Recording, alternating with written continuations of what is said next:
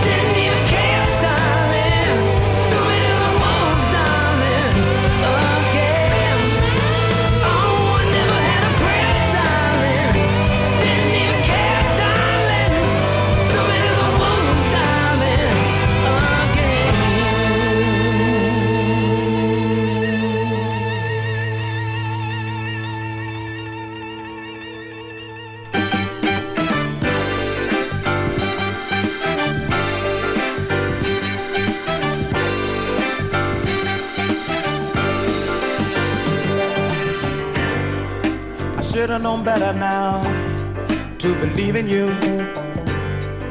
The way you lied, baby, you blew my cool. I'm sitting home lonely, baby, all by myself. I ain't looking for you, girl, and no one else. I should have known better now. I should have known better. I should have known better, baby. Oh no.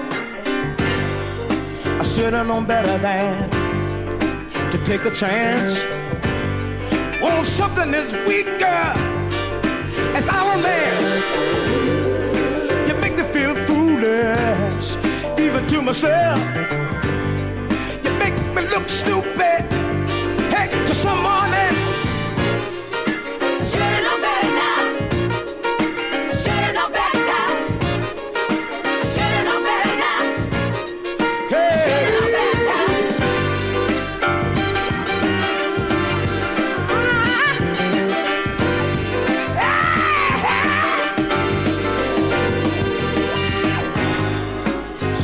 better now to believe in you.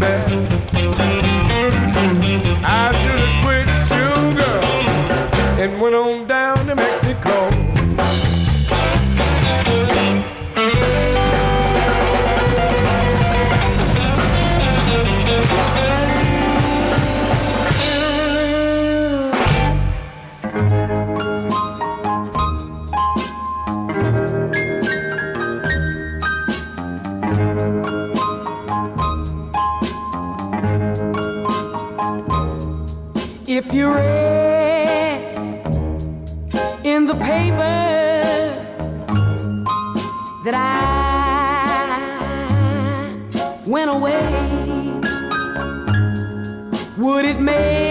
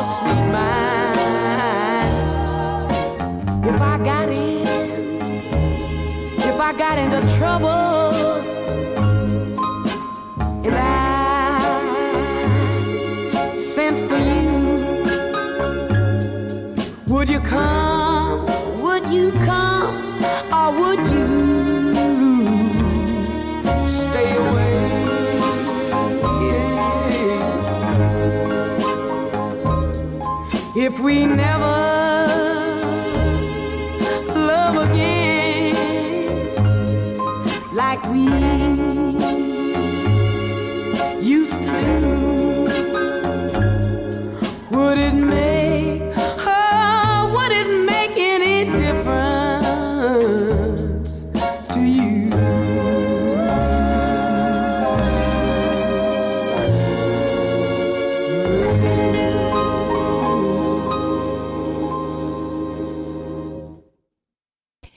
James asking, would it make any difference? Hmm. Emmanuel Young, he's a Detroiter, performing there with Howard Glazer and the L34s. Did I Shoulda Quit You? Now, that was originally a Howlin' Wolf song, Killin' Floor, but Emmanuel Young changed it around just a little bit and called it I Should Have Quit You, as have other blues artists. Mark Otis Selby is a guitar player we featured on this show before. Unfortunately, he passed away in 2017, but his body of work is pretty fun. The name of that song, I Should Have Known Better. And the show opened up with Jared James Nichols. He's a modern blues artist from Waukesha, Wisconsin. That's a suburb of Milwaukee. And he did a tune called Threw Me to the Wolves. Coming up in the second set in Joe Mama's Blues Kitchen, I've got Johnny Rawls. He also had done a version of I Should Have Quit You, but in the Blues Kitchen, he's bringing us Don't Drive Me Away, as well as Johnny Winter and Joanne Shaw Taylor at Q100 Michigan. You're in Joe Mama's Blues Kitchen at Q100 Michigan.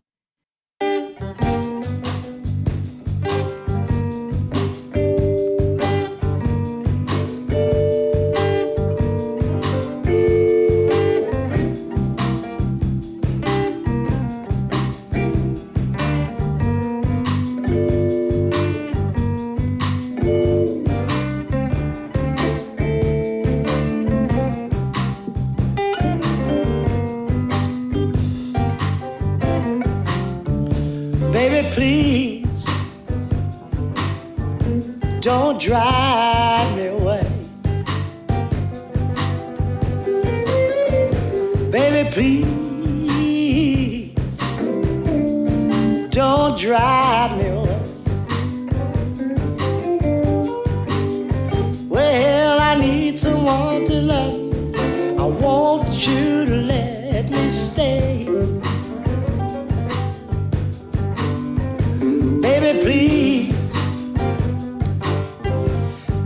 drive me away. Baby, please don't drive me away. Well, I need someone to love. I want you to let me stay.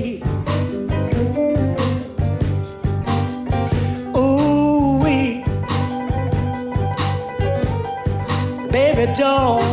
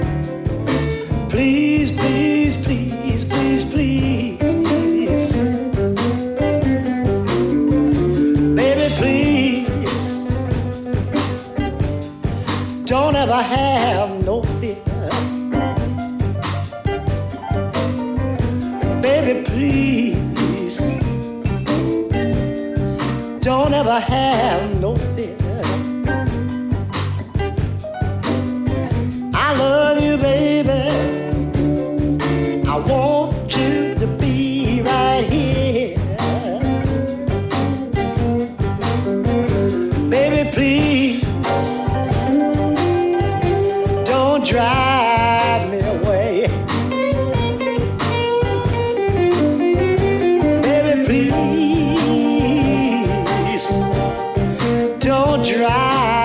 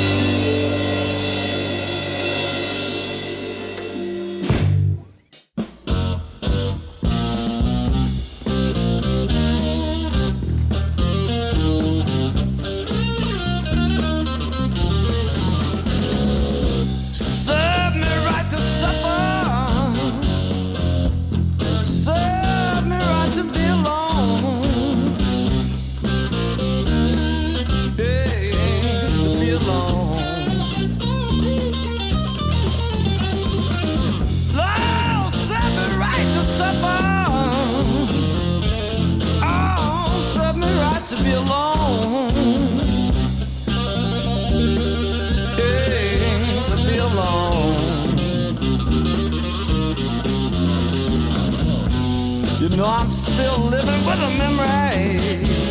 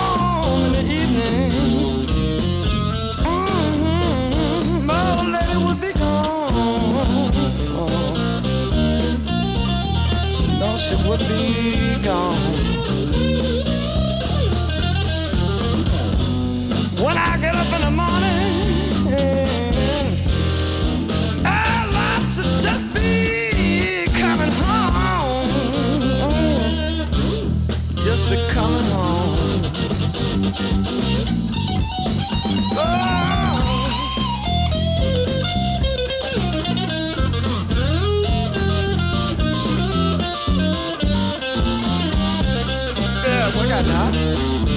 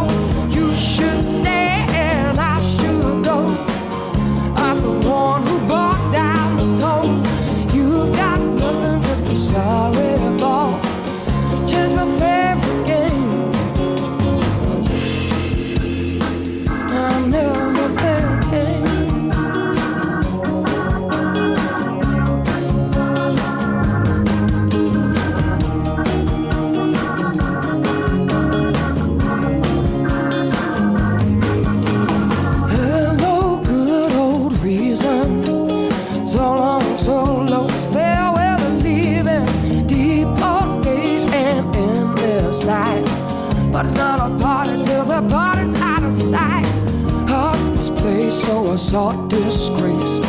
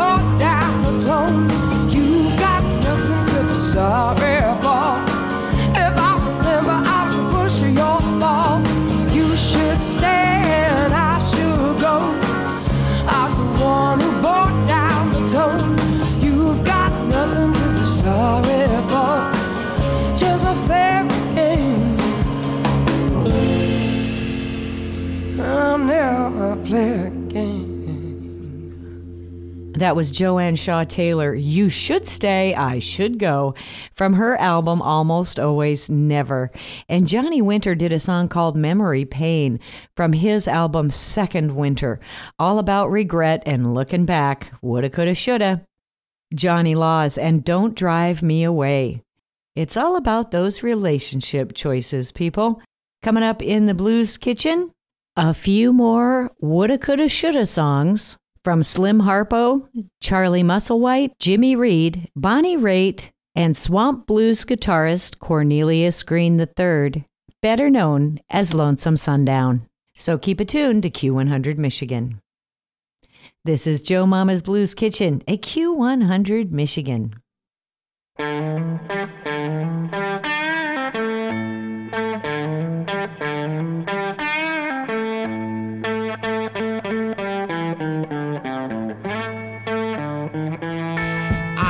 you, baby. Dealing from the bottom of the deck.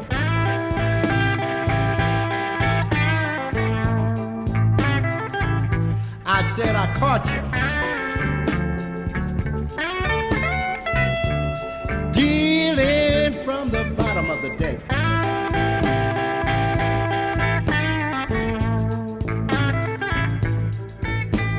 You know that hurts me, baby. When you don't give me respect.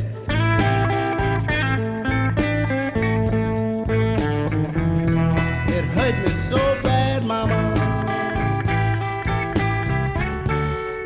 I thought you was my queen.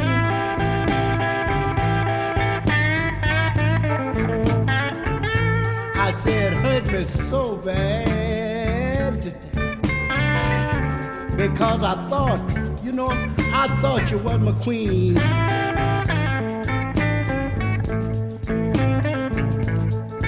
And I just can't stand it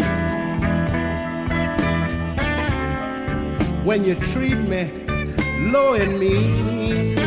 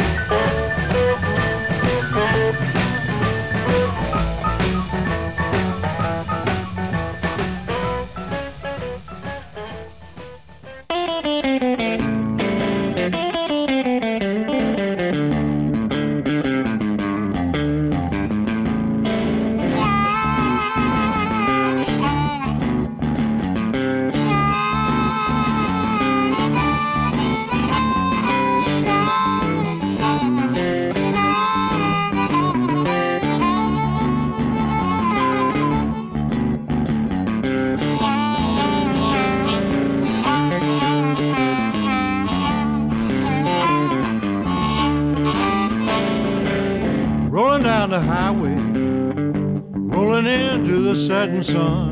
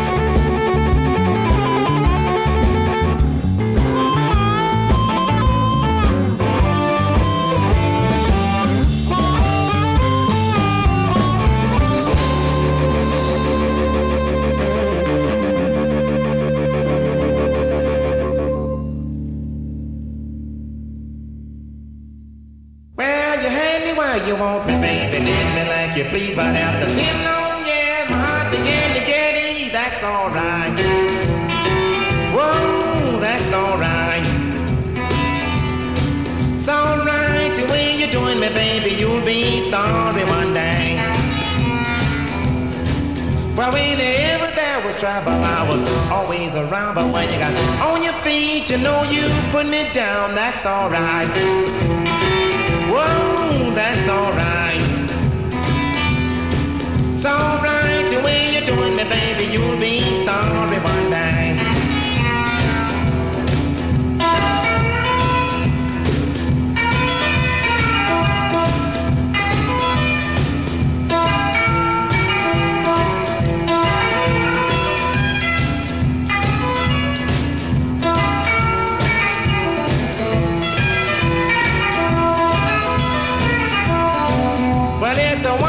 About the women that I just can't understand them. Everything they need, but still they want another man. That's alright.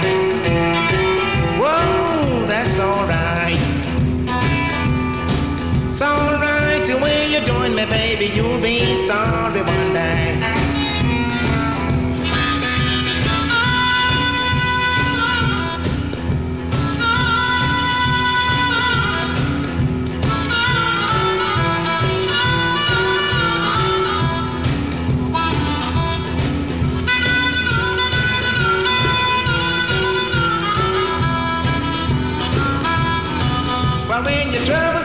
Falling, baby, just like rain, you're gonna need me, baby, just to hold your hand. That's alright.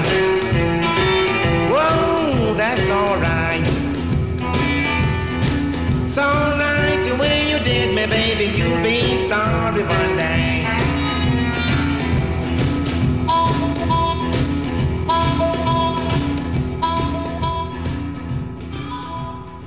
That was Slim Harpo, and you'll be sorry one day. I have a feeling he's regretting some of his choices right then and there. Charlie Musselwhite lamented times gone by in Blues for Yesterday. Jimmy Reed, she don't want me no more. He done made his last mistake. Bonnie Raitt with some advice. Girls, you've been in love too long. And Lonesome Sundown caught his woman dealing from the bottom of the deck. I bet he wished he had sat in a different game. Don Deadric Robey was born to a Jewish mother and a black father in Houston, Texas, and he started his career as a club owner and blues artist manager in the LA area. He is considered the first African American record mogul. He was 10 years ahead of Berry Gordy's Motown label when he founded Peacock Records and later owned Duke Records. Both were havens for black artists that Robey also managed in many cases. Now, the stories about Robey are paradoxical. Artists say they loved him as an angel who fostered their careers. Others, especially songwriters, who witnessed him intimidate, threaten violence, and even threaten murder, would have called him the devil. While other labels paid writers little money for their songs and controlled the publishing rights to their work, Robey went even further. He would take writing credit himself, making it impossible to determine what artist created songs popularized on his many labels like Duke, Peacock, and Backbeat. In the next set, we'll have some songs credited to Robey by the Robey artists who made them famous. Junior Parker, Bobby Bland, O.V. Wright, Big Mama Thornton, and Robey's Ace in the Hole, for a little while, Johnny Ace, who is actually credited with writing this jump blues tune, No Money. It all starts right now at Q100 Michigan.